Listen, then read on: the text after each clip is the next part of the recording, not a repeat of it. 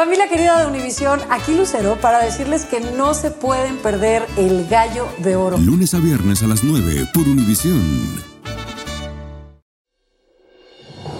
Hola, soy Jorge Ramos y a continuación escucharás el podcast del Noticiero Univisión. Bienvenidos, soy Ilia Calderón y estas son las historias más importantes del día. Bienvenidos, qué bueno que están aquí. Es miércoles 2 de febrero y estas son las principales noticias. Una nueva tormenta invernal está azotando con lluvias heladas y nieve la región central de los Estados Unidos, obligando a cerrar escuelas y a cancelar miles de vuelos. Los niños menores de 5 años podrían necesitar hasta tres vacunas para protegerse bien del coronavirus. Expertos del gobierno ya evalúan las dos primeras. ¿Por qué sucedió eso? Bueno, porque a los niños eh, se les redujo la dosis de la vacuna, siempre tratando de dar la dosis mínima con el efecto mayor. Dos gobiernos centroamericanos, dos estados norteamericanos y el Distrito de Columbia se sumaron a la demanda de México en contra de fabricantes de armas en Estados Unidos los acusan de venderles sus productos a bandas criminales mexicanas. En un duelo vital, el Tri se enfrenta esta noche a la selección de Panamá en otra jornada de la eliminatoria mundialista. Tendremos una previa. Este es Noticiero Univisión con Jorge Ramos e Ilia Calderón. Buenas tardes. Comenzamos con otra jornada helada y además muy complicada, Jorge, para gran parte del país por una segunda gran tormenta invernal en una semana. Lo que pasa es que hay una manta de hielo que se está extendiendo desde Texas hasta Vermont incluye lluvia, helada y fuertes vientos. Hay millones en el medio oeste que despertaron hoy congelados de frío sin otra opción que quedarse en sus propias casas. Así es, vamos a tener cobertura en equipo con Nidia Cavazos en Dallas, nuestro jefe de meteorología Albert Martínez y Viviana Ávila, con quien comenzamos desde Chicago. El poderoso sistema invernal que sacude al país desde Denver a Michigan antes de dirigirse al este de Estados Unidos ha ocasionado múltiples accidentes, como este donde la acumulación de nieve en la Interestatal 70 en Columbia, Missouri, terminó en el apilamiento de varios vehículos. Las pobres condiciones en las carreteras también desencadenaron accidentes en el noroeste de Indiana y en la Interestatal 55 en Illinois, donde varios tramos debieron ser clausurados. Muchos tomaron precauciones a la hora de conducir. Pues hay que tener cuidado, hay que checar aceite, el parabrisas es importante. Y para algunos peatones, las calles resultaron también un dolor de cabeza y pues lamentablemente no todos los negocios este, han limpiado algo, entonces sí hay dificultad para caminar. Y la nieve está bien pesada. Al dar el paso, se, este, se atora uno.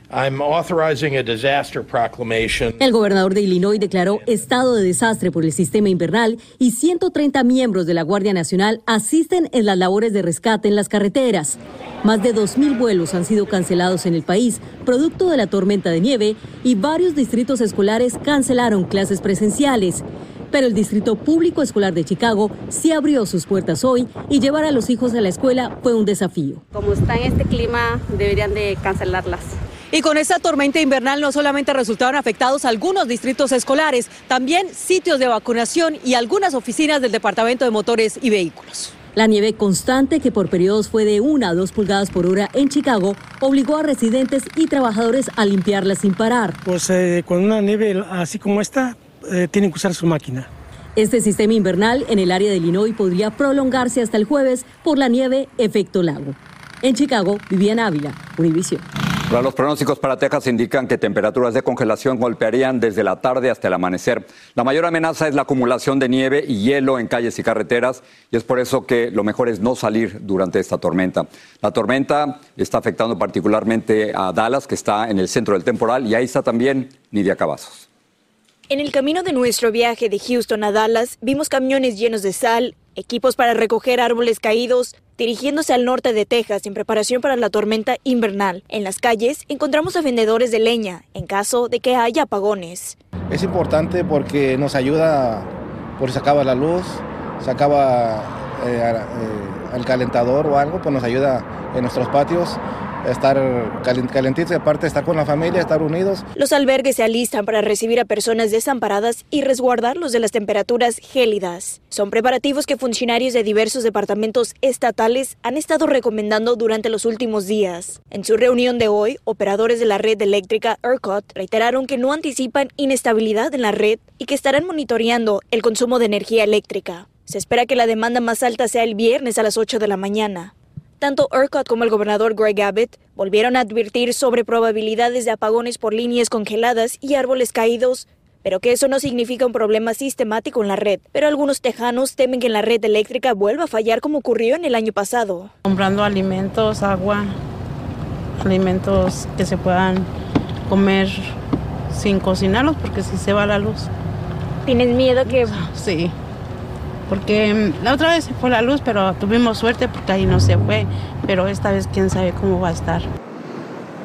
La recomendación de autoridades estatales antes que todo es permanecer en casa durante el paso de esta tormenta invernal, evitar estar en las carreteras y conducir en las autopistas, eso para poder evitar los accidentes debido al hielo negro que se va a acumular durante las siguientes horas. Regreso con ustedes, Jorge Ilia. Gracias, Nidia.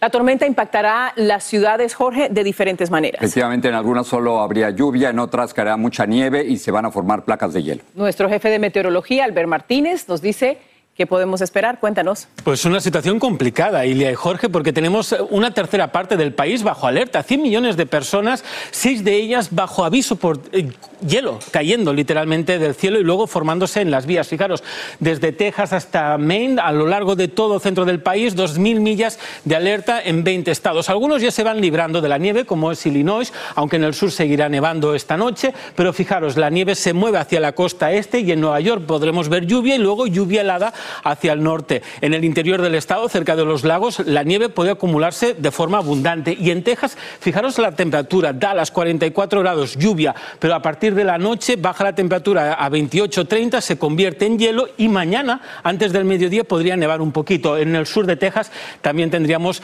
lluvia helada en San Antonio y los acumulados de nieve hasta un pie en el centro del país, desde Oklahoma hasta Ohio, el hielo nos puede dejar hasta una pulgada en Kentucky o en Oklahoma, lo que puede convertir las carreteras en pistas de patinaje. Una pregunta de, de principiante. ¿Por qué en algunos lados es lluvia y por qué en otros lados cae nieve? ¿Cuál es la diferencia? ¿Hace tanto frío? Sí, y todo depende de la temperatura que tenemos encima de nuestras cabezas, literalmente. Si os fijáis, vamos a traer un pedacito de tierra. Cuando la temperatura desde la base, desde donde estamos nosotros hasta la nube, está por encima de los 32, ya lo estáis viendo y escuchando, cae lluvia. ¿Y qué pasa cuando estamos por debajo? Pues que está nevando y nos deja ese paisaje muy bonito, pero a veces peligroso, porque los acumulados pueden ser muy importantes, casi un pie en algunos estados. La clave está en cuando la temperatura debajo de la nube está por encima de los 32, cae lluvia, pero se congela una vez llega al piso. Es la lluvia helada. Eso es tremendamente peligroso porque puede congelar árboles y tendido eléctrico. Y a veces puede caer mezclada con nieves. El agua-nieve, que también llegada al piso, si las temperaturas se mantienen congelantes, se va acumulando y se vuelve todo resbaladizo. La temperatura arriba de mi cabeza. Sí, hasta la nube. gracias, Albert. Muchas gracias. Bueno, otras noticias. Tres de cada diez padres dijeron en recientes encuestas que es improbable que vacunen a sus hijos menores y, sin embargo, el gobierno quiere convencerlos de que las vacunas son seguras para la inmensa mayoría de los niños. Bueno, la nueva duda, Jorge, es que si aquellos que tienen menos de cinco años necesitarán dos o tres vacunas para protegerse del COVID-19. Danay Rivero consultó con expertos. Una segunda dosis de la vacuna de Pfizer contra el coronavirus para menores de 5 años pudiera ser menos efectiva que una tercera. Eso es lo que recientemente indicaron ensayos clínicos de dicha compañía. En los eh, pacientes de menor de 5 años, vemos que algunos grupos producen más anticuerpos que otros. ¿Por qué sucedió eso? Bueno, porque a los niños eh, se les redujo la dosis de la vacuna, siempre tratando de dar la dosis mínima con el efecto mayor. Durante la investigación se dio a conocer que las dos dosis de la vacuna no produjeron la respuesta inmunitaria esperada entre los niños de 2 a 4 años. Solo los menores de entre 6 meses y 2 años demostraron una respuesta inmune comparable a la de los adolescentes y adultos jóvenes. Desde el inicio de la pandemia, al menos 11.400.000 niños han dado positivo en las pruebas de COVID-19. Tan solo en enero se notificaron más de 3.500.000 casos, por lo que algunos padres de familia consideran la vacuna como un alivio para sus hijos más chicos. Mi niña tiene 8 años y ya tiene las dos vacunas. Y el bebé de 3 años, pues estoy loca que de verdad salga porque prefiero estar que tranquila. Pese a estos resultados, la compañía Pfizer ya solicitó la autorización de la Administración Federal de Alimentos y Medicinas para la primera y segunda dosis de la vacuna para menores de 5 años, mientras la farmacéutica continúa indagando sobre la tercera dosis. Y para mediados de febrero, un panel de expertos de la FDA se reunirá para determinar el futuro de esta vacuna, que podría estar disponible tan pronto como en marzo. Desde Miami, Florida, Danay Rivero, Univisión. El Pentágono comenzará pronto a despedir a soldados que se negaron a vacunarse contra el COVID-19 sin una razón válida. Más del 96% se vacunó, pero aquellos que no lo hicieron podrían perder hasta beneficios militares, como nos informa Pedro Rojas desde Washington. El ejército anunció que los soldados que no se vacunaron contra el COVID-19 ni entregaron solicitudes de exención para no inmunizarse, ahora serán inmediatamente dados de baja. La orden la emitió Christine Wormuth, secretaria del ejército. Agregó que los no vacunados representan un riesgo y ponen en peligro la preparación de las tropas. Janet Sánchez es madre de un soldado activo y esposa de otro retirado y está preocupada por quienes serán afectados. afectaría a la retención de los militares, esto afectaría a la estabilidad económica de esa familia, este, afectaría a la estabilidad emocional. El secretario de Defensa, Lloyd Austin, además envió cartas a gobernadores de siete estados que se oponían a que se obligara a vacunarse a los guardias nacionales. Austin indicó que más del 97% de los soldados están vacunados y advirtió que aquellos que no cumplan el mandato podrían perder su estatus como miembro de la Fuerza Armada. Luis Caldera fue secretario del ejército y está de acuerdo. Para mí es la decisión correcta. Los soldados cuando entran al ejército entienden que tienen que seguir las órdenes de sus superiores. La orden de dar de baja inmediata a los soldados del ejército es la última de una serie de acciones similares que ya se han aplicado en otras dependencias militares del país. Según cifras oficiales, 79 uniformados de todas las fuerzas del país han muerto de COVID-19 desde que se inició la pandemia. Es una sociedad donde pueden haber reglas diferentes que, que apoyan la disciplina que es necesaria en unidades militares. Los expulsados también perderían la oportunidad de recibir bonos de compensación. Los soldados afectados por la orden de baja inmediata también van a perder la posibilidad de reenlistarse en las Fuerzas Armadas al culminar sus contratos. En Washington, Pedro Rojas, Univisión. Y hablando de militares, el presidente Biden ordenó el envío de 3.000 soldados estadounidenses más en Europa del Este. Mil ya se encuentran en Alemania, los demás irán a Polonia y a Rumania. El propósito es asegurarles a los aliados de la OTAN que Estados Unidos los protegería de cualquier agresión rusa. Sin embargo, tanto Biden como el Pentágono aclararon que no van a enviar soldados estadounidenses a Ucrania, el país al que han cercado las tropas rusas. Fiscales estadounidenses respaldan la demanda de México contra fabricantes de armas aquí en Estados Unidos. Vamos a ver qué incluye el plan del presidente Biden para reducir a la mitad las muertes por cáncer entre la población. El TRI sale con todo frente a Panamá buscando asegurar un cupo al Mundial de Qatar y evitar la escala del repechaje.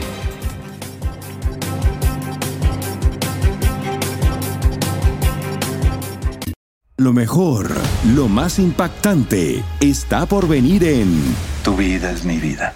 De lunes a viernes a las 8 por Univisión.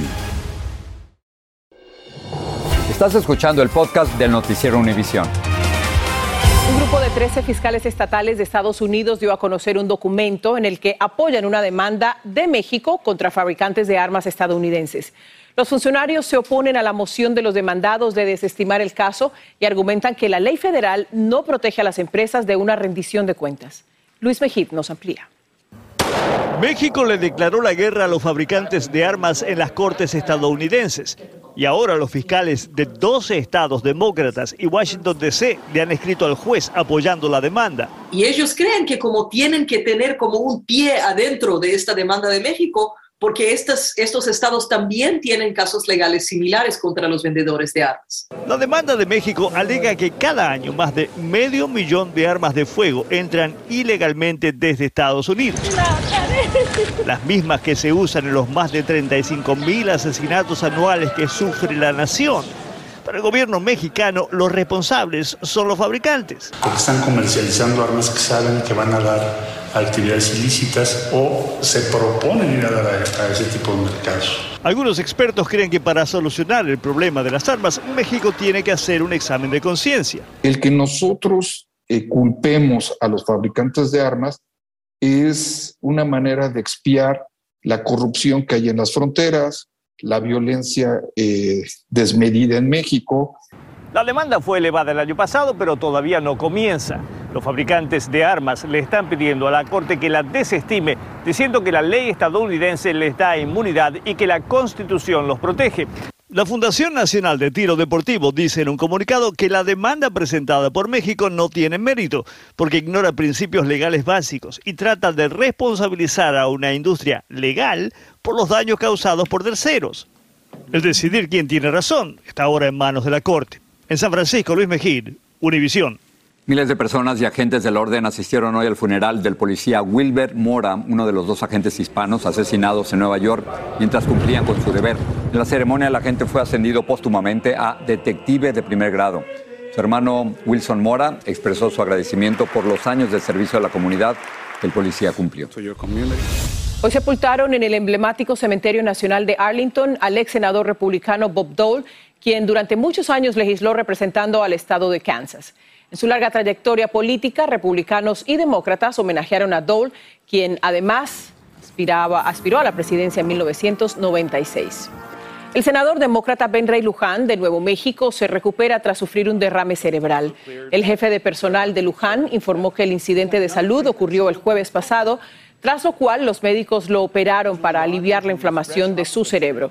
Se espera que Luján se recupere por completo y vuelva a sus funciones en el Senado en cuatro o seis semanas.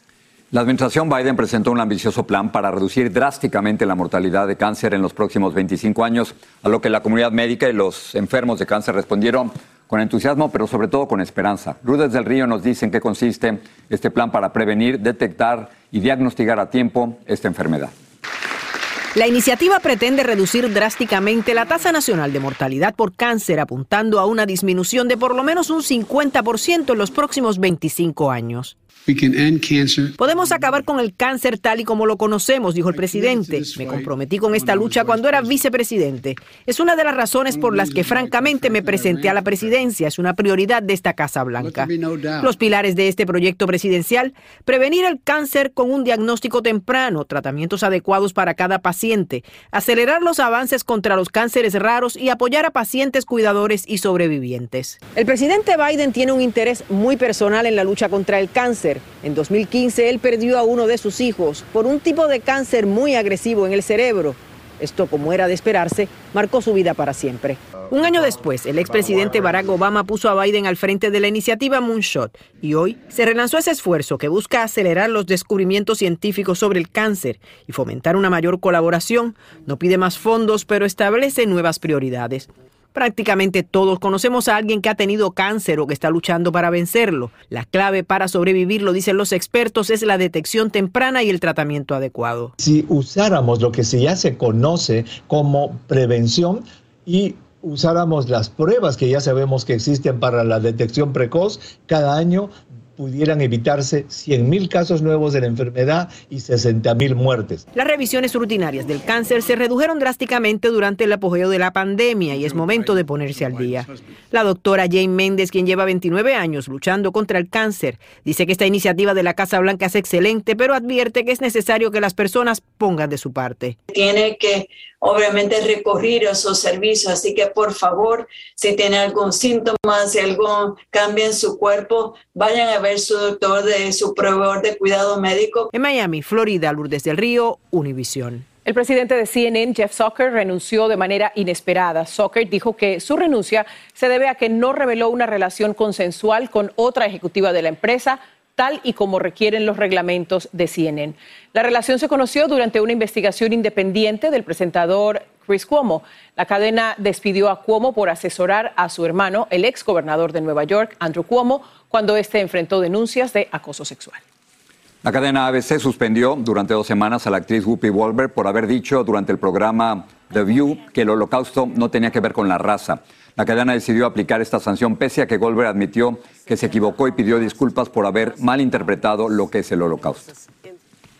Solo 130 de las familias separadas en la frontera han logrado reencontrarse a pesar de que el gobierno de Biden anunció un programa para la reunificación. Vamos a pasar con Patricia y más de esta información que desarrollarán en la edición nocturna. Así es, eh, Ilia. Efectivamente, el gobierno quiere que se reunifiquen las más de mil familias separadas en la frontera y está ofreciendo incentivos y protecciones migratorias. Les vamos a contar en la edición nocturna los detalles.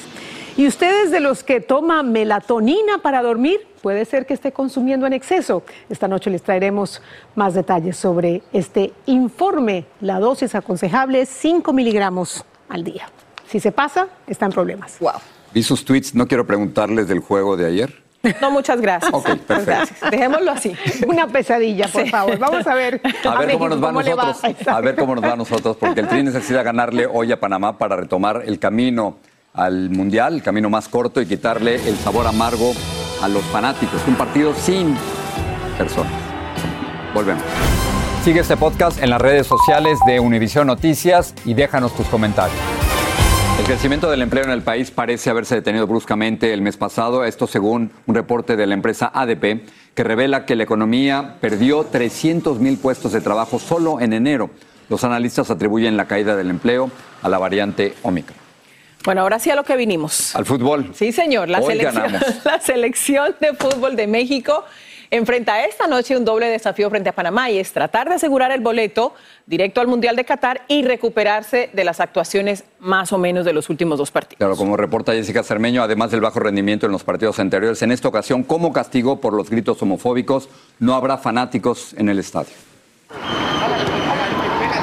Las mañanas, desde muy temprano, Urso Ojeda practica el deporte de su vida. No nos importa que haya piedras o lo que haya y nos entregamos al 100%. El fútbol mueve todo México. Su pasión es tanta que es el organizador de la Liga Amateur de su colonia y juega con varios equipos. Por eso, cada vez que la selección mexicana de fútbol no consigue el triunfo, su dolor es genuino. Un poco de, de coraje porque todos tratamos de ahorrar para verlos jugar, gastamos nuestro dinerito en pos de su sueldo de ellos y no lo demuestran en la cancha. Como él, los aficionados del Tri se sienten dolidos, pues el equipo buscará esta noche un obligado triunfo ante la selección de Panamá para no irse al repechaje y al menos como tercer lugar conseguir un boleto directo para el Mundial de Qatar. Algo que no se ve tan sencillo después del partido sin goles ante Costa Rica el fin de semana. Un empate que para el periodista Ricardo Otero fue un fracaso total. A la selección le ha estado costando mucho trabajo llegar a portería contraria, anotar. Eh, lo vimos en el partido contra Costa Rica, no, no se vio mucha profundidad. Los mexicanos buscarán esta noche repetir la hazaña del 2013. Levanta para Jiménez. Cuando una espectacular chilena de Raúl Jiménez salvó al tricolor del repechaje para el Mundial de Brasil. Aunque algunos dudan de que la actitud de los jugadores hoy sea la mejor. Si ellos no quieren rendir, no rinden porque no quieren y ya. Y aunque en el último partido contra Costa Rica hubo gritos contra el técnico, Gerardo el Tata Martino ya aclaró que él tiene la conciencia tranquila. No hay advertencia, no, no es un colegio. Cada uno sabe la responsabilidad que tiene a cuesta. El encuentro en el Estadio Azteca será otra vez con un aforo reducido y controlado. Y como en México el fútbol es mucho más que un juego, Cuando se le necesita, cuando tiene que ganar, lo hace, aunque sea un milagro. la esperanza siempre es lo último que se va. Serán solo 2.000 personas las que entren al Azteca para evitar gritos homofóbicos y todos apoyarán a los jugadores hasta el final. En la Ciudad de México, Jessica Cermeño, Univisión. Me dijo uno de los entrevistados, el fútbol mueve a México. ¿eh? Así es. Mira, como soy buena amiga, les A voy ver. a desear muchísima suerte para que no pasen lo que, Y yo también lo que a estamos Panamá. pasando los Yo colombianos. también a Panamá. Le- queremos recordarles, por, a continuación juegan Estados Unidos contra Honduras, seguido por supuesto México contra Panamá. Todos buscando asegurar la clasificación a la Copa del Mundo. No se lo pueden perder. Por aquí por Univision. Gracias. Noticiero Univisión, siempre a tu lado. Familia querida de Univisión, aquí Lucero para decirles que no se pueden perder el gallo de oro. Lunes a viernes a las 9 por Univisión.